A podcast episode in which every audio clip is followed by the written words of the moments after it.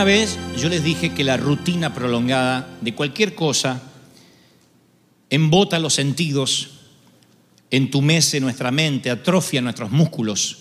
Cualquier cosa que la hagamos de manera rutinaria. En el ejercicio físico es exactamente igual. Si hace las mismas rutinas, aunque te pases el día en el gimnasio, los músculos se adaptan y por consecuencia dejan de crecer.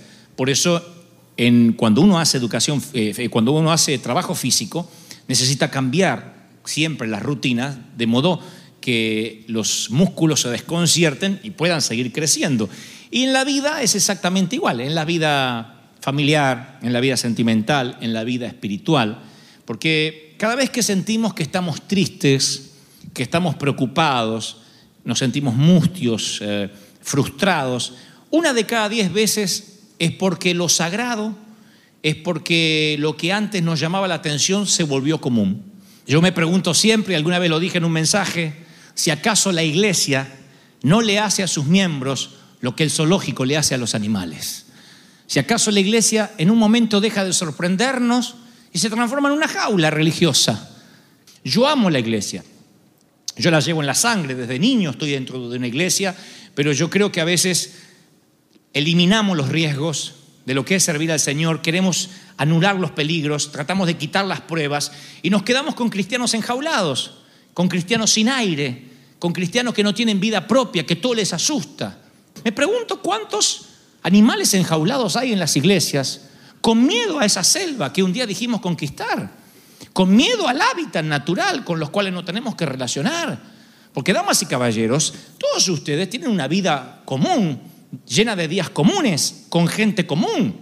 ¿O quién de ustedes de lunes a domingo vive dentro de una iglesia adorando y alabando al Señor? ¿O se va de acá a cantar canciones en su habitación? Todo el mundo sale a trabajar. Salen, se, se suben al freeway, llegan a la empresa, posiblemente tengan que escuchar groserías, tengan que aguantar a un jefe con mal humor, tengan que tener parientes que quisieras que Dios se los lleve para evitar que respiren el aire que el resto consumimos. ¿O no? Es la vida natural. Ignorar esa vida y hacer, hacerle creer a la gente de que no, somos tan puros y tan santos que no tenemos que tener comunión con nadie, es meter a gente que debiera ser salvaje en el mejor de los sentidos en una jaula religiosa.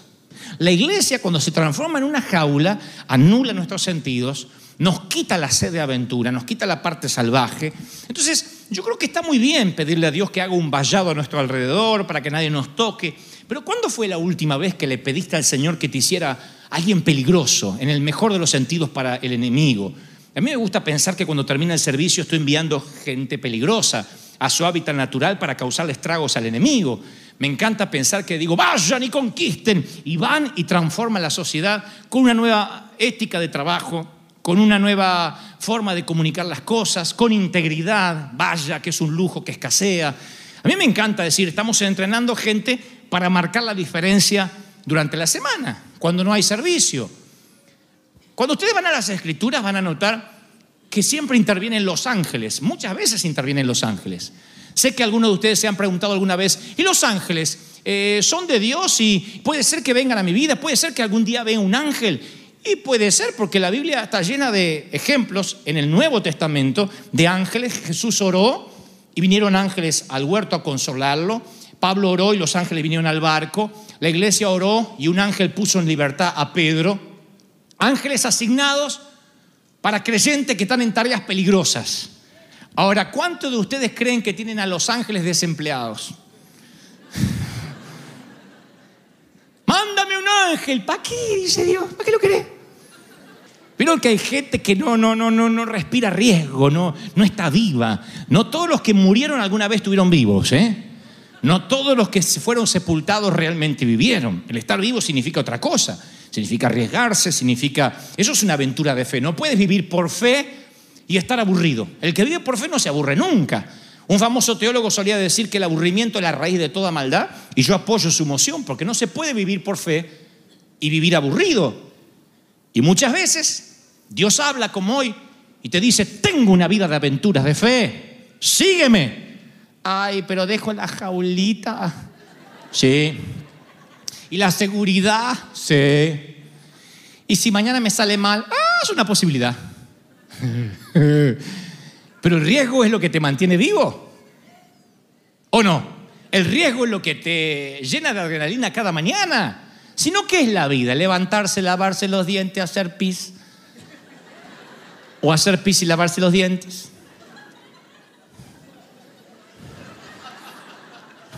El orden de los factores no altera el producto.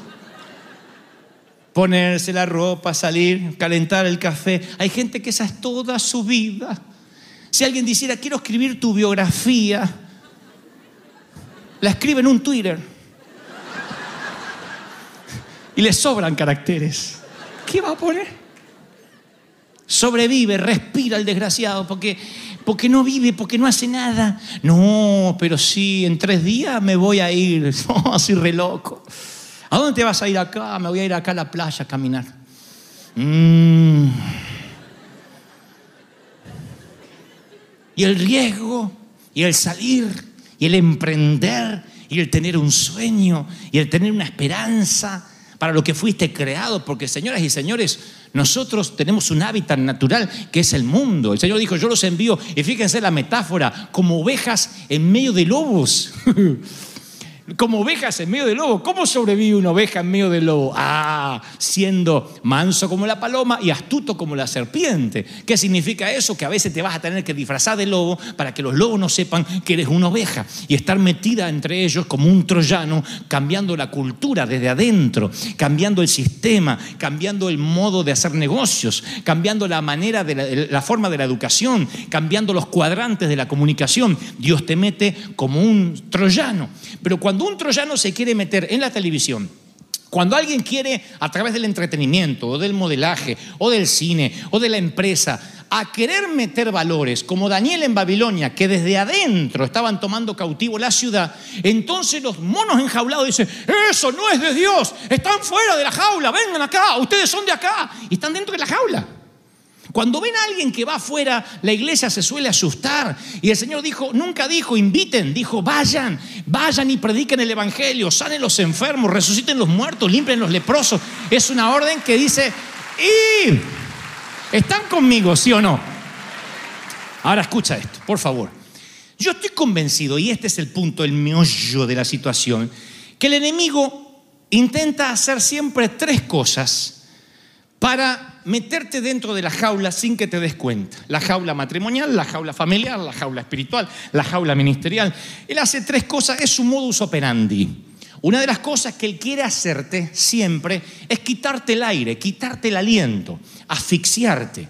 Hay una serpiente, una, una, un, una, un áspid, que se llama la pitón birmana, que mide hasta 6 metros, pesa 400 libras, 180 kilos. Y puede tragarse a un hombre. Se tragan caimanes, cocodrilos enteros. Y no es venenosa la pitón, no le hace falta ser venenosa. Con ese tamaño lo que menos necesita es veneno. Envuelve a sus víctimas y le tritura los huesos. Literalmente los hace como vidrio. Y cuando la persona, el cocodrilo, el animal que sea, lo que sea, tiene sus huesos triturados, los, los, aprieta hasta que exhalan su última bocanada de aire, sofoca todo el aire que es eliminado de los pulmones y luego que están asfixiados, se lo tragan y se lo comen de un bocado como quien absorbe un camarón. Yo creo que Satanás tiene el modus operandi de la pitón birmana. Él lo que hace es asfixiarte en la rutina. No te das cuenta, pero estás asfixiado en la rutina cansada y cansado de hacer lo mismo. Querida dama, no estoy hablando de liberación femenina. A lo mejor vas a tener que lavar ropa y fregar hasta el último día que tus hijos se casen y hasta que tu marido aprenda a ayudarte. A lo mejor vas a tener que hacerlo siempre. Los hombres vamos a tener que seguir trabajando siempre en lo que podamos, en lo que sabemos. Yo no estoy diciendo que eso sea algo en el que debemos desestimar o subestimar. Lo que digo es que cuando pierdes el gozo de hacer eso que te corresponde hacer, ahí es cuando lo sagrado se vuelve común y la rutina te empieza a asfixiar. Cuando se te va el aire, te empiezas a angustiar. Una persona sin aire empieza a perder el color, el aliento. El aliento y el viento son símbolos del Espíritu Santo.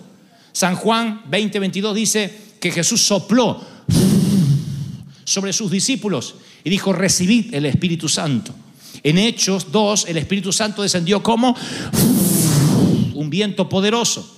Génesis dice que Dios sopló aliento sobre Adán y cobró vida.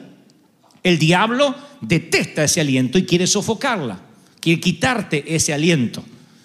Un aliento significa de que es una inspiración del Espíritu. Miren, la Biblia fueron escritos por diferentes hombres durante 1500 años y es asombroso que todos fueron soplados. Dios exhaló, que Dios inspiró a distintas personas a lo largo de 1500 años para que este libro hoy lo podamos disfrutar. Ese aliento es el que Satanás detesta. El aliento tipifica el ánimo, la fuerza. Una persona con aliento te alienta, valga la redundancia. Hoy hablamos de eso en el servicio anterior, las personas que reconfortan. Qué maravilloso. Noten la diferencia. ¿Qué tal? ¿Cómo te va bien? Ah, ¿qué tal? ¿Cómo te va bien? Mis palabras te están diciendo, te están, te están levantando, ¿sí o no? Ahora fíjate, ¿todo bien? Bueno, me alegro. Te deprimió el tipo aunque te preguntó si estaba todo bien. No, no te vayas, vení que nos suicidamos en adhesión. ¿O no? En cambio, el que te reconforta, el que te alienta, es maravilloso hasta en la forma de saludar, hasta en la forma de hablar, en la forma de transmitir. Ahora ustedes dicen, ¿y por qué hay gente que pierde el aliento? Porque el enemigo te sofoca. Te sofoca para meterte dentro de la jaula. Literalmente veía hace mucho, un tiempo atrás eh, en un canal de estos de documentales que los eh, que hacen safaris, los que recorren las selvas, los que van mirando a los animales en su hábitat natural, llaman a los animales del zoológico bestias sin aliento, que no es lo mismo bestia con mal aliento. Bestias sin aliento son aquellos que debiendo estar en su hábitat natural, rugiendo, es un leoncito dominado, sin aliento, al que los niños le tiran maníes. Y me pregunto, insisto, si la iglesia no habrá perdido el aliento por venir a congregarse, a que nos den una palabra de aliento, simplemente a que nos ayuden a tirar uno o dos días hasta el próximo domingo. Pero tú no puedes vivir con una dosis de domingo. Necesitas entender que la vida es algo más. Así que el enemigo como una pitón primero te va quitando el aliento y te envuelve de rutina, de tedio, y después logra cuando te quedas sin aliento. ¿Qué pasa cuando te quedas sin aliento? No puedes hablar. Te asfixia y te silencia la voz. Yo conozco muchas familias hispanas, no acá, que no se preocuparon en conservar el idioma español en sus hogares. Y uno habla con sus hijos, que son hispanos, se llaman Pérez, López, Panchito y parece que uno está hablando con un gringo hueso colorado, porque uno le dice, ¿cómo te va? Ah, ah, ah pues yo... a veces me quedo mirándolo. Hace poco le dije a alguien, quiero que hagas tal cosa y tal cosa. Me dijo, ah, pues no entendí, ¿cómo yo, pastor, no entendí nada. Yo dije, pero si tiene la cara de cantinflas, ¿cómo puede ser? No, no, no, no es que le hablé Habrá. ¿A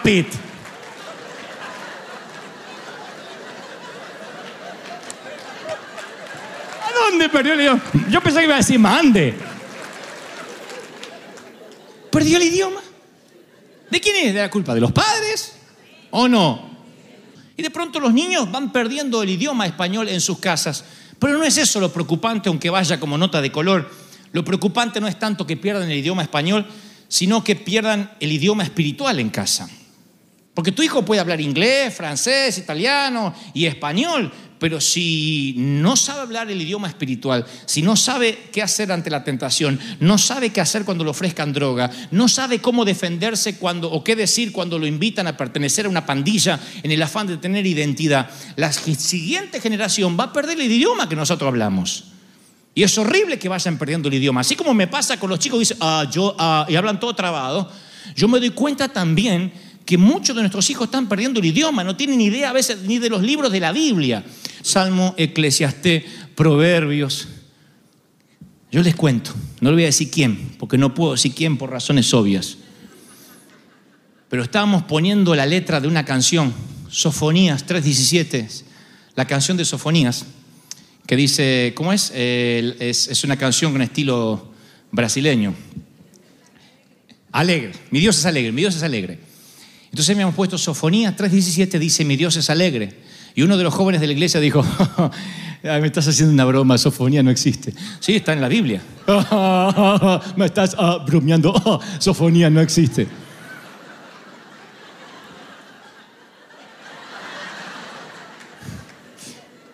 Ok. Mateo, ¿te suena? Perdieron el idioma, no saben ni los libros de la Biblia. Es el mismo que me dijo, Dios no vino a dar vida y vida en ambulancia. Es el mismo.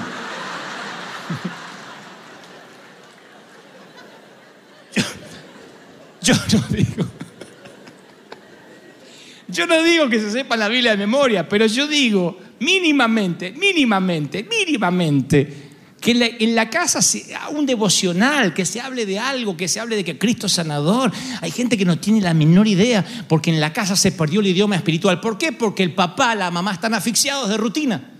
Como están asfixiados de rutina, ven a los hijos asfixiados y creen que hay que llevarlos al parque, que hay que sacarlos para allá, que hay que divertirlos así. Y no está mal eso, eso está muy bien, tiene que ver con la recreación de la familia. Lo que digo que eso no sustituye el idioma espiritual que se tiene que hablar en casa, porque es lo que te va a mantener.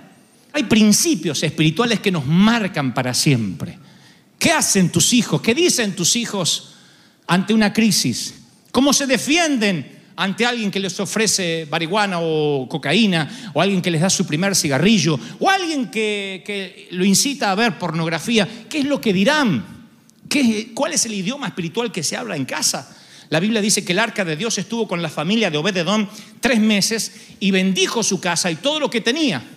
Pero luego, más adelante, la Biblia narra que tuvo ocho hijos y ninguno se desvió del camino del Señor. Porque Obed Edom llevó la presencia de Dios a su casa. La asfixia hace que quieras vivir de domingo en domingo, como el saltamonte, de domingo en domingo, y de lunes a sábado te empiezas a morir. Damas y caballeros, eso es un religioso. ¿Quieren ver a un hombre o una mujer enjaulada, muéstrame en un religioso que viene los domingos, canta y luego se va a la casa y no hay más Biblia, no hay más canciones. ¿Qué se escucha en casa? A mí me encanta escuchar canciones románticas, yo soy muy ochentoso, la música mía te asustaría. La que hay en el auto te asustaría, pues son todos chicos modernos, Camilo Sesto, Julio Iglesias, Roberto Carlos. Todos chicos de ahora que salieron. Pero también, según mi estado de ánimo, tengo alabanza, adoración. Cuando me siento triste puedo adorar. Mis hijos saben que hay adoración. ¿Qué es lo que se escucha en casa? ¿Cuáles son los libros que andan pululando por tu casa? ¿Qué hay al lado del inodoro cerquita? ¿Qué libros hay para leer? ¿Qué hay? Porque cuando todo es computadora y todo es lo que los chicos quieren en la última serie de Netflix, de pronto no está mal. Pero si eso reemplaza lo básico, lo que no nos, no nos podemos olvidar nunca, que es el idioma del cual nosotros oímos, bebemos, nos nutrimos los domingos y tenemos que transmitírselo a nuestros hijos. Es la única forma de cambiar la cultura. Y finalmente, luego que te asfixia, luego que te quita la voz y te cambia el idioma, el diablo hace lo que sabe hacer, quitarte la alabanza, quitarte la alegría, quitarte eso maravilloso que tenemos los hispanos. Los hispanos somos gritones, somos celebradores. El enemigo sabe eso. Sabe que cuando tus emociones están bien, es, esa parte almática inmediatamente contagia al espíritu, te levantas, alientas a otro. Así que Él te asfixia, te mete en la rutina para que estés dentro de la jaula, te apaga la voz, te cambia el idioma y te quita la alabanza. Una de las mayores lecciones que he aprendido de la alabanza está en Zacarías 14, 17. Y acontecerá que los de la familia de la tierra que no subieran a Jerusalén para adorar al rey, dice Zacarías 14, 17, no vendrá sobre ellos lluvia. ¡Wow! La Biblia dice que si no hay alabanza, no hay lluvia. Que la adoración es una nube que se genera en la atmósfera que cuando se acumula lo suficiente desciende lluvia. La lluvia tipifica la bendición. Cuando cae la lluvia, a causa nuestra, los vecindarios, las ciudades, todas son bendecidas. Por eso dice la Biblia, todo lo que respira el ave del Señor. Por eso la pitón, ¿qué hace la pitón? Te quita el aliento para que dejes de respirar, dejes de hablar, pierdas el idioma y eventualmente dejes de alabar. Cuando estás asfixiado por la rutina, te vas cargando y no puedes alabar. Cuando no alabas, no se genera una atmósfera de lluvia. Entonces no puede ser bendición a las naciones. La lluvia tipifica eh, fertilidad en los campos. La lluvia significa agua para los animales. Los que han estado en el campo saben que la lluvia es bendición, siempre es bendición. La inundación no, pero la lluvia es bendición. Y los hacedores de lluvia son los que el enemigo quiere meter en la jaula. Yo llamé a este mensaje, aunque sea el final este, hacedores de lluvia. Para que no nos olvidemos nunca que los que hacemos lluvia somos los que alabamos al Señor. Entonces lunes, martes, miércoles, jueves, viernes, sábado, tú vives aventuras con Dios, de modo que el domingo es un entrenamiento más. Eso hace que tu lenguaje no cambie, que tus hijos te vean como un papá de fe, como una mamá llena de Dios. A pesar de las crisis, tus hijos son bendecidos. ¿Y entonces qué haces? Alabas a Dios. Y lo alaba de corazón, de verdad. Qué lindo cuando alguien alaba a Dios de corazón. ¿Han visto American Idol o eh, los programas? Bueno, American Idol fue el primero, el precursor. Hay un montón de programas de talento donde van y cantan. ¿Y qué dicen los jueces? Linda voz, pero no me transmitiste nada. ¿Han oído esa sentencia? Transmíteme. Y de repente pasa alguien que literalmente parece que le aprietan los calzones porque grita pero transmite el tipo. Y, dicen, te falta algo de afinación. te falta técnica, pero me gusta porque transmites. Hay gente que transmite en la oratoria. ¿Han visto los políticos? ¿No han enviado gente a la guerra a morir porque han transmitido bien? Uno no sigue hasta el fin del mundo y hasta las puertas del infierno a un líder que sabe transmitir, ¿sí o no? En la alabanza es igual. En la alabanza yo creo que no hay cosa que ofenda más a Dios que aquel que está cantando, por ejemplo, solo he venido para darte adoración. Es una cosa que no transmite. Cerra la boquita, no cantes, hijo. Y después está el otro, el que transmite. A mí me conectan esa gente. Yo las miro acá, a veces me pongo a mirarlo y hay algunas hermanas, las tengo identificadas, que hacen. ¡Ah, yo sé que no cantan bien, pobrecitas, son como yo. Pero hay un corazón. Y yo le veo las amígdalas desde acá, así. Y le veo así la, la campanilla que hace. ¡Oh, la vení! Maravilloso. Me la quiero llevar a la mesita de luz. Claro porque canta, porque transmite, porque, porque alaba al Señor. Es gente que tiene siempre una alabanza que produce lluvia. Esa alabanza produce lluvia. Dios le dice a los coros superiores e inferiores de los cielos, a los barítonos, a los mejores tenores que ha dado el cosmos, silencio, escuchen cómo canta mi hijo. Y los ángeles dicen, pero canta bastante mal. Sí, pero yo no estoy oyendo su voz. Ustedes fueron dotados con voces extraordinarias porque son ángeles y así fueron creados. Este pobrecito heredó la voz del viejo. Pero escuchen la interpretación. Es como cuando nuestros hijos chiquititos nos dan esos dibujos con crayolas y nos ponen papá. A mí me han hecho, este eres tú, papá. un árbol así, con dos patas de tero así. Eres tú, papá. Y para mí es un Rembrandt. Es un Van Gogh porque no tiene que ver el dibujo, sino quién lo pintó, la relación de quién lo pintó. Y cuando tú le alabas al Señor, sin asfixia, fuera de la jaula, yo creo que los cielos se detienen, ¿saben? Los cielos se detienen a escuchar. Estoy convencido, a River, cada domingo, porque cada domingo aquí venimos llenos de errores, llenos de problemas, sucios como el hijo pródigo, pero venimos y adoramos al Señor con unas ganas, con una pasión, y por eso producimos lluvia y empezamos a transformar la sociedad y empezamos a transformar la cultura.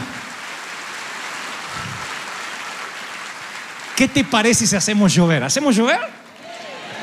¿Hacemos llover, sí o no? Un, un- un solo hombre puede hacer llover. Uno solo, no hace falta. No, tenemos que unirnos todos. Ay, imagínense si somos muchos. Pero un solo hombre puede hacer llover. Acuérdense siempre que este hombre que les habla fue aquel muchachito que en Argentina le predicaba a 50 mil, 60 mil, 70 mil jóvenes. Miren qué lluvia Dios produjo para la juventud de Argentina con uno solo que de noche decía, Señor, yo te alabo, yo tengo tantos errores, pero te alabo. Y eso produce lluvia. Es una alabanza que abre un vórtice en el cielo. Cuando se abre ese vórtice, de pronto hay una conexión de los ángeles, del cielo y la tierra. El cielo baja la tierra. Uf. Esa es la gran diferencia de la alabanza genuina, cuando, cuando el cielo baja la tierra. Cuando literalmente pareciera que si pudieras ver con ojos espirituales, ves a los ángeles caminando. Es maravilloso. ¿A dónde hay que retrotraerse para vivir eso? A respirar, a sacarse la pitón de encima. Corre riesgos, vive, jóvenes, vivan. Hagan algo por Dios, hagan algo para Dios, esfuércense. La vida se pasa así, así, así. Me decía mi viejo, hablé con mi papá. Mi mamá partió con el Señor el miércoles y hablé con mi papá. Y me decía, viví 62 años con esta mujer, 62. Qué buena mujer que era, me decía y lloraba. Y decía, qué rápido se nos pasó la vida. Papá, 62 años. ¿Cómo que se te pasó rápido? Se pasó rápido, hijo, dice. Tan rápido, ahora tengo 90. ¿Podés orar por mí que Dios me lleve? Me dice. Y yo, ¿para qué te querés decir? Y me dice, ¿para qué voy a quedarme? La vieja se fue, ustedes no están. Yo lo que quiero es dormirme, no quiero sufrir ni se carga para nadie, pero ahora que Dios me lleve en estos días, así me voy. Y digo, ¿cómo tuvo que amar el viejo para querer irse con ella, no? Pero básicamente la frase que recuerdo es, qué corta que es la vida. Un hombre que vivió hasta los 90 años, que enterró y sepultó a su mujer con 86, se queja que la vida es corta. Ese es el secreto de la sabiduría, la vida es corta. Un día te encuentras arrojando puñados de tierra sobre un ataúd. Un día todos los besos que no diste en mejillas tibias terminas dándola en una frente fría. Eso ocurre, la muerte es parte de la vida. Y la forma de afrontar la muerte con dignidad es haber vivido sin asfixia, fuera de la jaula, apasionadamente, aunque te odien, aunque te critiquen, aunque digan apóstata, falso profeta, eso no es de Dios, arrepiéntete, ¿qué te importa lo que digan los otros monos enjaulados? Métete en tu hábitat, transforma la cultura y vamos a hacer llover. ¡Ah, vamos a hacer llover en Anaheim! Vamos, vamos, vamos, vamos a hacer llover en Anaheim. Alguien tiene que aplaudir más que eso porque viene la lluvia. Se viene, se viene, se viene.